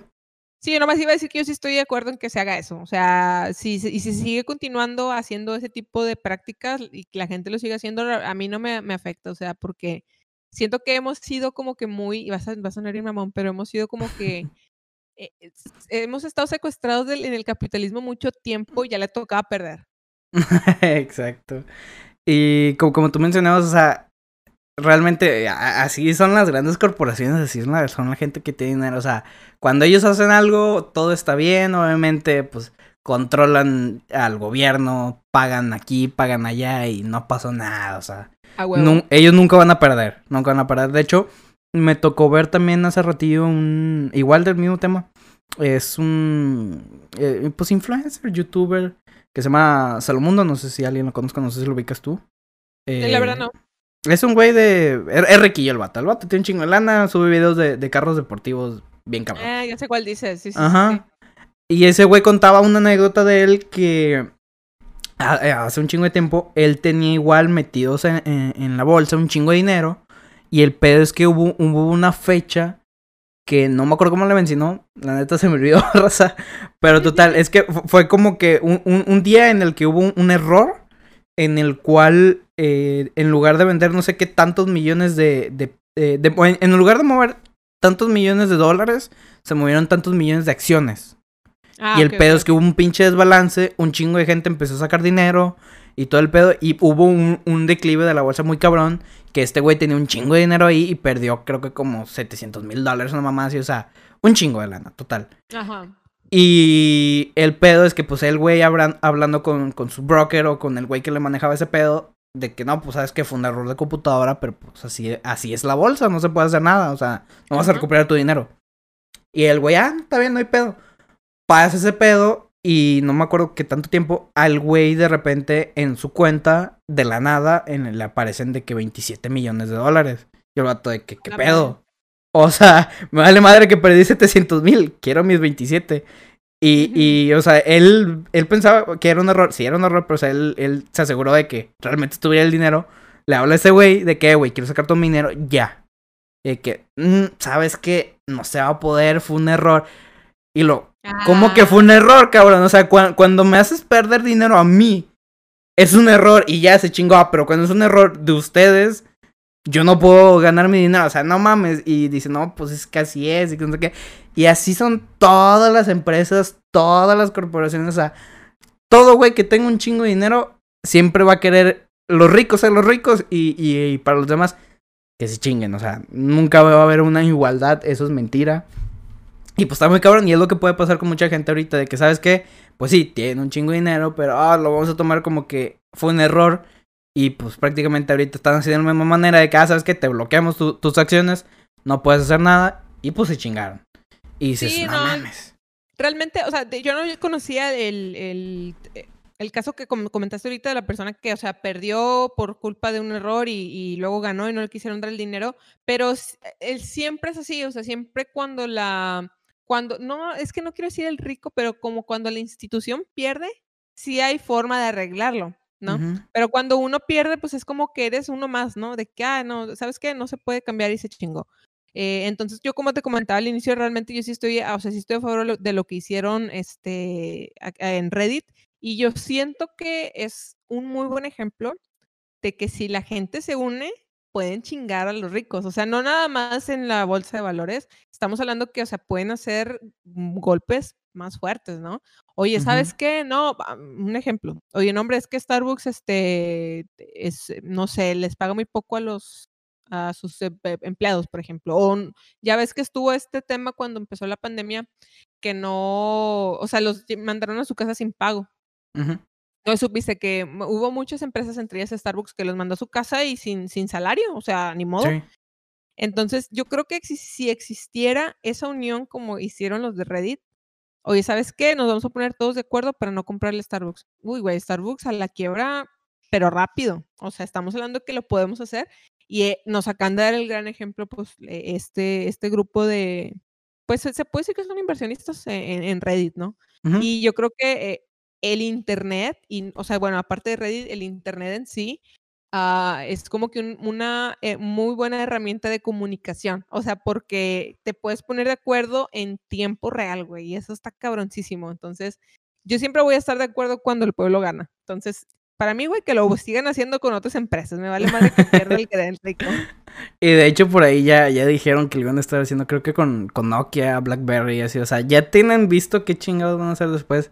Está cabrón, eh, la verdad es muy peligroso, o sea, peligroso en todos los sentidos porque así como, como puedes ganar dinero muy fácil, puedes perder un chingo de dinero, así que raza que, que está viéndolo aquí en vivo y raza que está escuchando esto en Spotify, eh, si quieren meterse en ese mundo, investiguen, eh, traten de, de conseguir toda la información posible. Y si van a invertir, que sea con dinero que no les duela perder, o sea, que sea con dinero que no vayan a usar.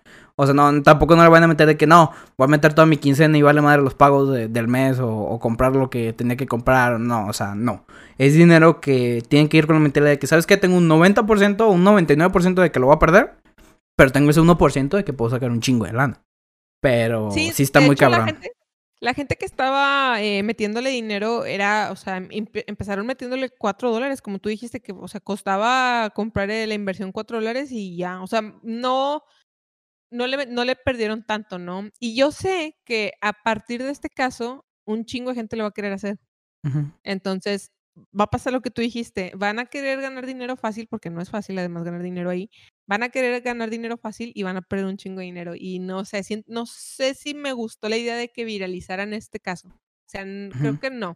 Creo que sí me hubiese gustado que la gente lo siguiera haciendo por debajito del agua en, en Reddit, porque pues Vaya, o sea, Reddit es, es una, eh, es un sitio famoso porque todo el mundo conoce Reddit, pero tiene tantos subreddits que es un pinche mundo, ¿no? Entonces me hubiese gustado que se quedara ahí. O sea, ya lo viralizaron por, bueno, Elon Musk lo viralizó.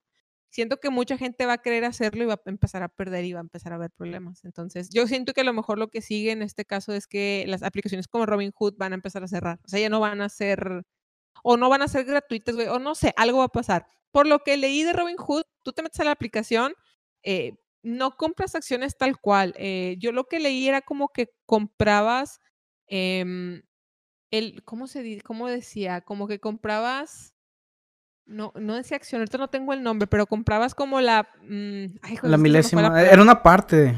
O sea, de cuenta que era una parte de la parte de la acción. Eh, bueno, es que yo leí que no era, no era como lo- comprar la acción, sino lo que tú comprabas era como, como, hijo, eso es que se me fue el nombre, pero ni modo, ya se me olvidó. No comprabas la acción, sino, sino lo que hacías era como que, ah, güey, yo le voy a apostar a que va a subir. Entonces, los de Robin Hood eran los que compraban la acción y nada más te pasaban como el porcentaje. O sea, era como que el inversionista real era Robin Hood. ¿Me explico? Eso Ajá. fue lo que yo. Dividendos, los dividendos. Dividendos. Ah, ahí lo pusieron en los comentarios este Tesal- Tesalop. Y este, entonces, lo, realmente los que eran como que los, los inversionistas eran los de Robinhood, ¿no? Ahí me pueden corregir si estoy mal, pero eso fue lo que yo leí.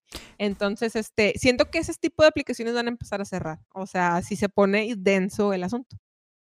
Sí, y es que te digo, está cabrón porque, como tú dices, el, el que está metiendo el dinero a la aplicación, sin embargo, la aplicación estaba forzada a regresarle todo el dinero a estos cabrones. Sí, y sí. el pedo es que Robinhood, ok, está metiendo el dinero y, y está forzado a pagarle a estos cabrones, pero también tenían me- el dinero metido de que iban a bajar y, o sea, el güey no, no iba a ganar nada, o sea, estaba perdiendo Sí. por los dos lados, estaba perdiendo doblemente y pues hasta ese punto se, se entiende que, que pues hayan tratado de, de controlar ese pedo, pero no mames, sigue siendo ilegal, no puedes manipular la bolsa. Pero Oh, pues no. va- va- va- vamos a ver en, en- en qué sigue, en qué, en qué termina más que nada este pedo. Y si realmente empiezan a cerrar apps y hasta qué punto llega a escalar. Digo, ahorita está metido la Casa Blanca, no sabemos hasta qué punto va a llegar este pedo, no sabemos si van a tratar de agarrar un chivo expiatorio y sabes qué, agarramos a este pendejo, este empresario y este güey fue, fue el culpable y, y alguna mamá así. No sé por qué presiento que va a salir algo así de que, ah, sabes que este güey fue el culpable y ya está encarcelado. Y como Y que van a querer que meter sí, güey, miedo. ¿eh? Yo creo, yo creo que a lo mejor y sí, y sí am, van a hacer eso. Y yo también creo que como que hay un, hay algún grupo de inversionistas que no son de los de Reddit. O sea, vaya, siento que a lo mejor vieron en la bolsa de valores como que subió lo de GameStop y no sabían qué pedo. Y fue como que, pues bueno, también vamos a entrarle. Y como que se hizo más grande por eso. O sea, digo, est- estoy, estoy, estoy especulando porque realmente no sé. O sea, Ujú. siento que no, el pedo no fue tan grande solamente con lo que hicieron los de Reddit. ¿Me explico? O sea, siento que Sí. hay, sí hay un grupo de inversionistas como que metidos que hicieron algo y, y se chingaron lo que- el, pues sí, eh, GameStop, ¿no? Y, y, y van a querer meter miedo en ese aspecto de que, ah, no, ¿sabes qué? Ahora esto es ilegal y el que lo haga se va a ir a la cárcel o lo vamos a demandar y la chingada. Porque ya para que se meta la Casa Blanca es porque, no sé, eh, ya es otro nivel de, de tema, ¿no? Sí, no, está cabrón, o sea. O sea, qué chingón para la raza que ganó dinero. Pero pues también. Qué Qué cabrón que, que ya se haya metido hasta la Casa Blanca y pues no sabemos en dónde va a acabar este pedo. No sabemos qué, qué acciones legales o qué acción, qué medidas preventores van a, vayan a tomar para futuros casos. Pero bueno, eso ya lo estamos viendo pues en las próximas, en los próximos días, las próximas semanas. Y también, como tú comentabas, retomando eh, el tema de, de los salarios. Eh, que ahorita Joe Biden acaba de subir, bueno, acaba de, de meterse en, en pláticas y, y creo que firmar acuerdos para el aumento del salario mínimo en Estados Unidos. Creo que ahorita ya lo estableció en 15 dólares. Lo Madre. cual ahora sí que es un sueldito de 50 mil pesos que va a estar bien chingón. Porque realmente con 15 dólares, calcúlenle, son 15 dólares por hora. Multiplíquenlo por 8 horas y ¿qué les gusta? Trabajar unos 5 días, 6 días a la semana. Alguien que trabaje, no sé, en, en un McDonald's, en un Jack in the Box, algo por el estilo. Y que trabaje 6 días a la semana, al mes tienes 100, eh, más de 50 mil pesos. Que dices, verga. o sea, qué chingón. Vámonos Pero, para allá.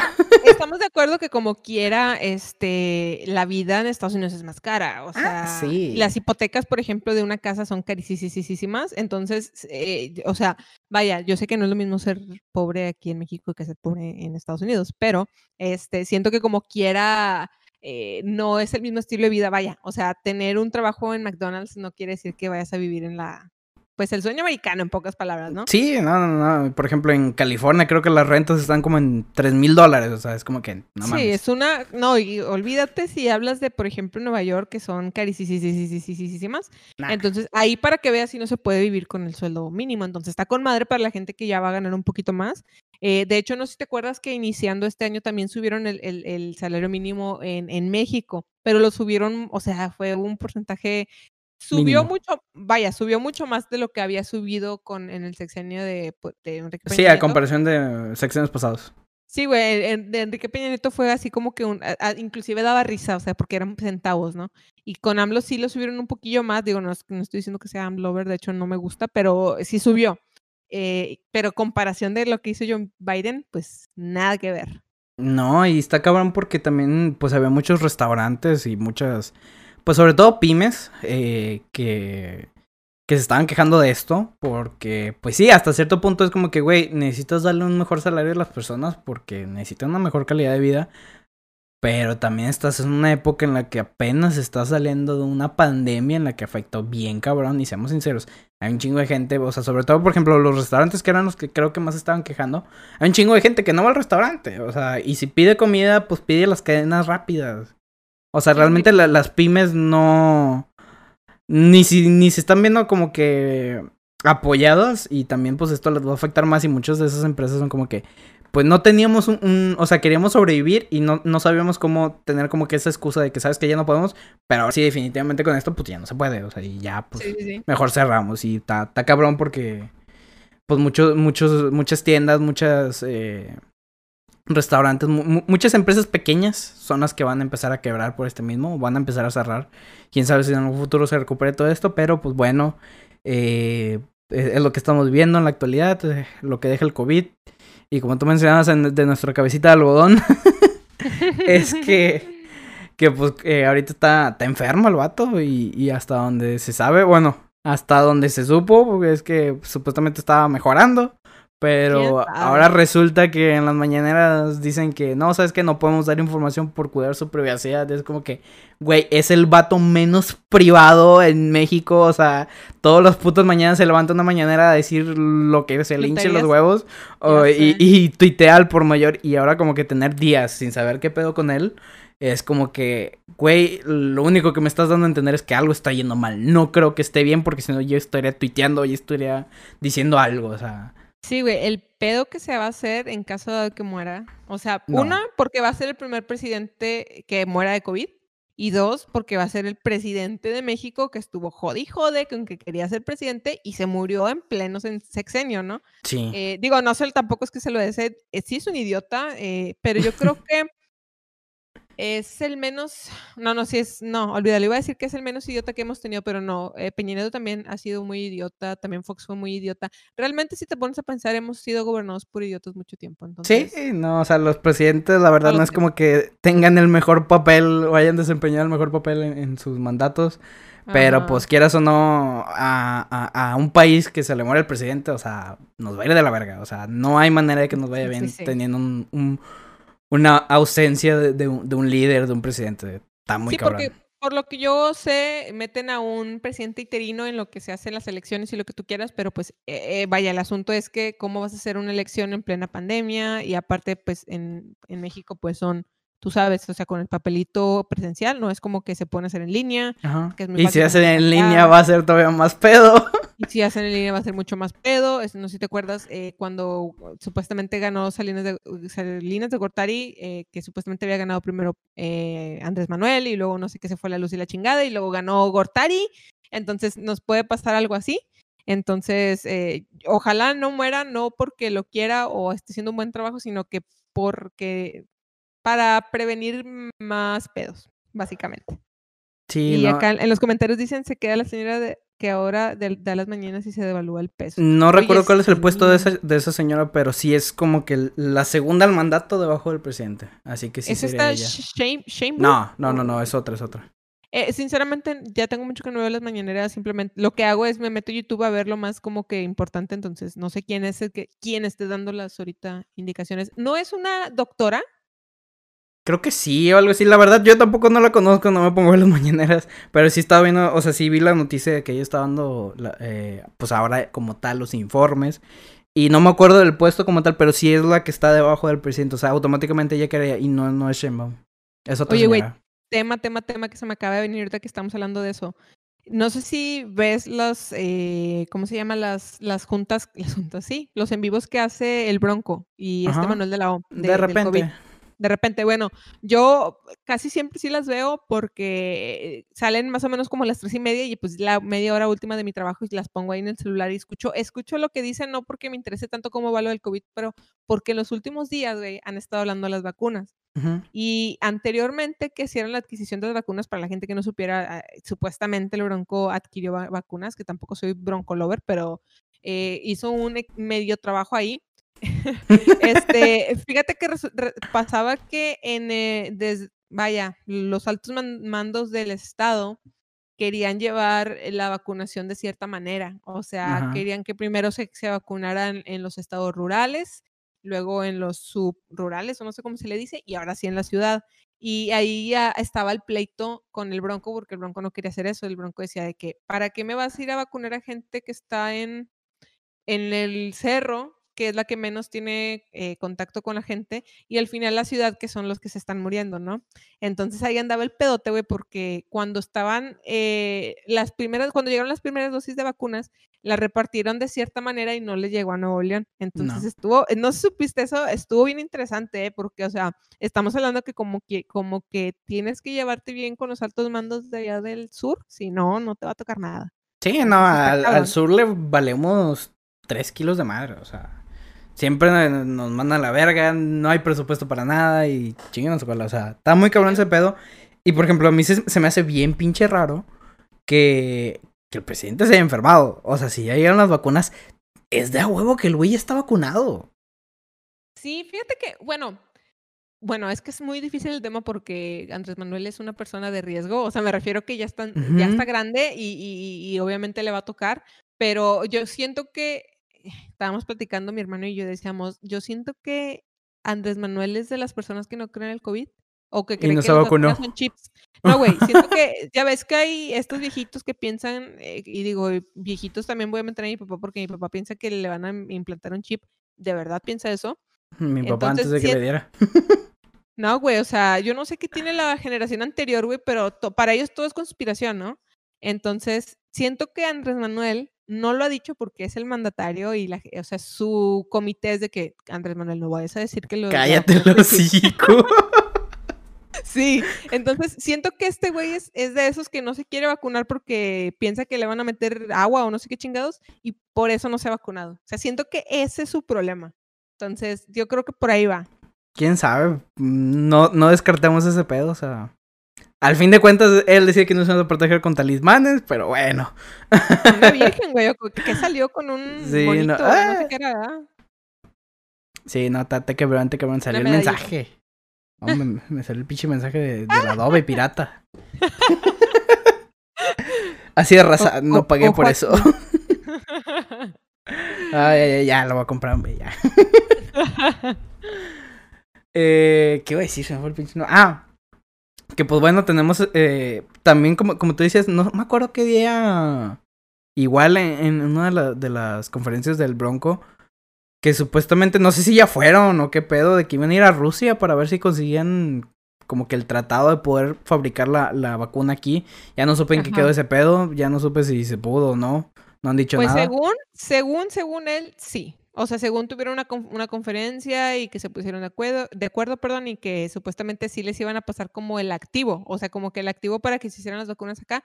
Pero mira, del dicho al hecho, o sea, yo siento que el Bronco, mira, yo no considero que el Bronco hizo mal su trabajo, porque ya casi se le acaba su, su mandato. Tampoco considero que lo haya hecho muy bien, pero siento que nos pudo haber ido peor si hubiese sido un gobernador del periodo del PAN. Entonces, como quiera, o sea, este güey sí hizo cosas buenas, pero te digo, hasta, hasta ver no creer, porque también es mucho wiri wiri.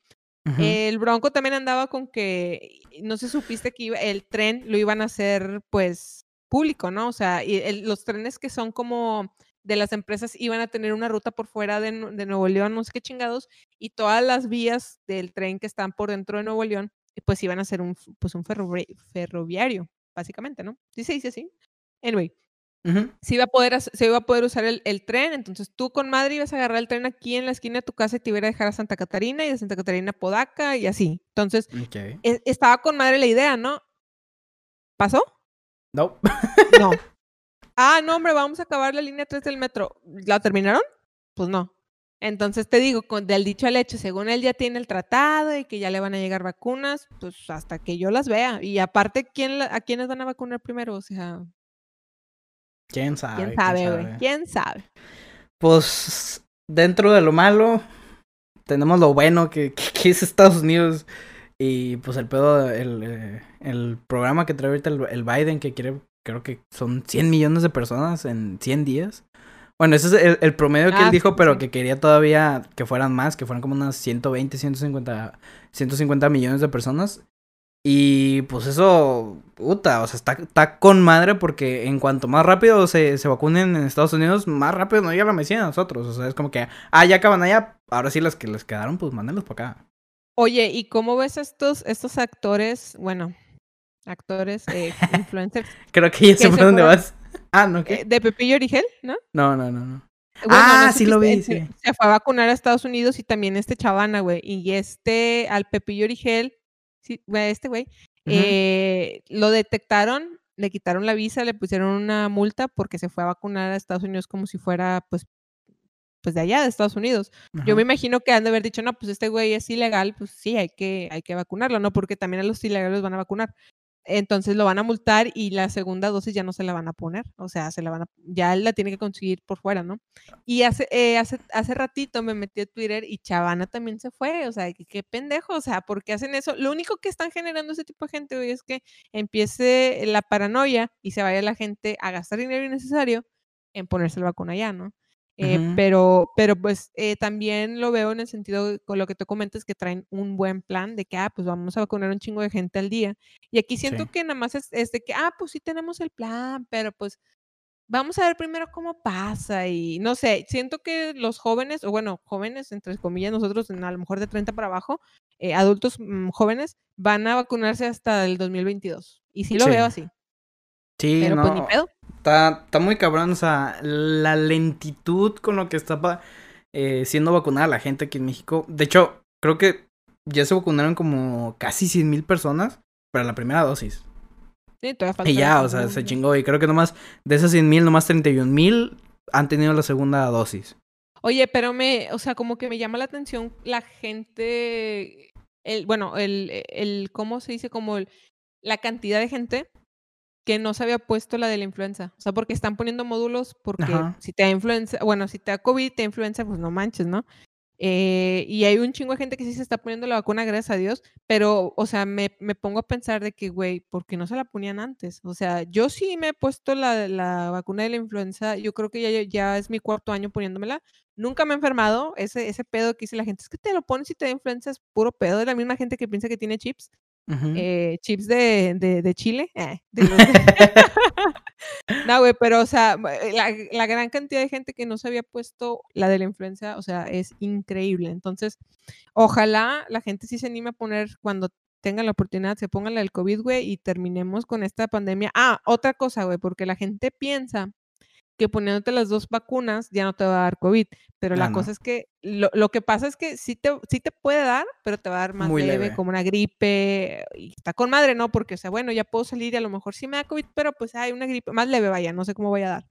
Y la gente, hay mucha gente, entre ellas mayores, o sea, gente mayor que dice, no, es que que se la pongan todos ellos y yo no me la pongo, entonces ya voy a poder salir. Porque ellos piensan que es la cura, güey. Entonces está cabrón. O sea, ellos piensan que va a haber inmunidad de rebaño porque todo el mundo se la va a poner menos ellos, pero lo que no saben o lo que no entienden es que lo que realmente nos, van a vacunar es una forma de bajar la intensidad, güey, del COVID. Entonces, Sí, porque al- salir.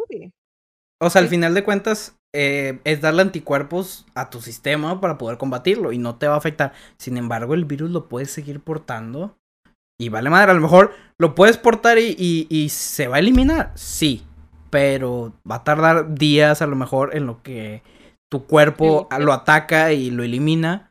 Pero igual, si tú sales, te contagias y llegas con otro güey que no se había puesto la vacuna, se lo puedes esparcir sin pedos. Y, es lo mismo, o sea, va, va a estar mal. Y, y, y pues la verdad, sí va a haber un chingo de raza que no se va a vacunar. Sí va a haber también un chingo de raza que, que ni siquiera la segunda dosis va a tomar. Acomodan las cosas aquí en, en, en México, o sea, va a estar muy cabrón. Y la neta, de aquí a que no lleguen las vacunas de Estados Unidos, que sabes que ya nos vacunamos todos allá, aquí están, güey, cómprenlas.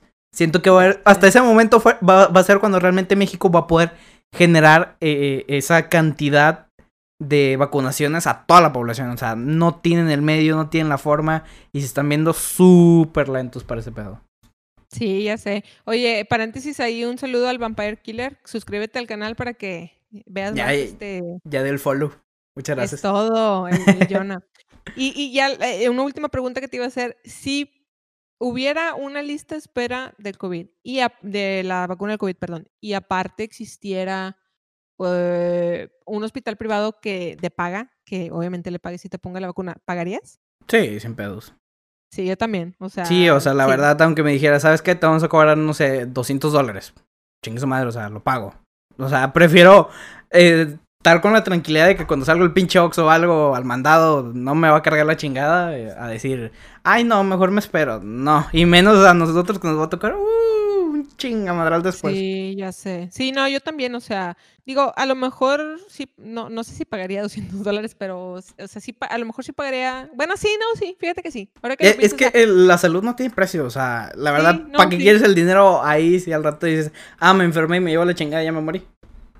sí, no, sabes que sí es cierto. Sí, sí, si pudiera, si, si tuviera el dinero, bueno, sí lo tengo, pero, o sea, si, si en ese momento, no, o sea, es que no, no quiero tampoco que estoy en la ruinada, pero, o sea, trato de decir que si en ese momento no necesito tener ahorrado el dinero Ajá. y me dan la oportunidad de, de comprarla, ay, pues sí, güey, o sea, Sí, ¿no? dale, dale. Sí, no, date porque...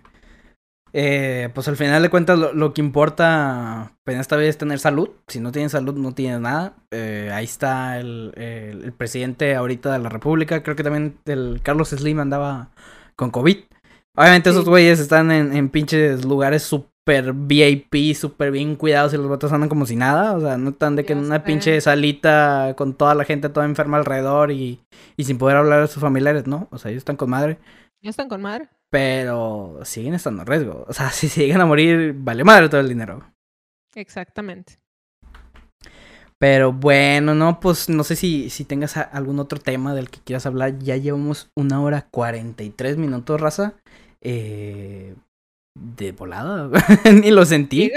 Ya sé. No, pues no, no tengo ya nada más que agregar, más que pues este felicitarte por el programa, pues muchas gracias por invitarme y pues ahí nada más este recordarles a la racita que tengo una banda, soy un músico, este, para que vayan y me sigan aquí en, en Instagram y pues ahí andamos, ¿no? Este, cualquier cosa, pues aquí como quiera andamos también, pues me sigan en YouTube y ahí a ver si nos, nos topamos de rato también a hacer un, un podcast de aquel lado.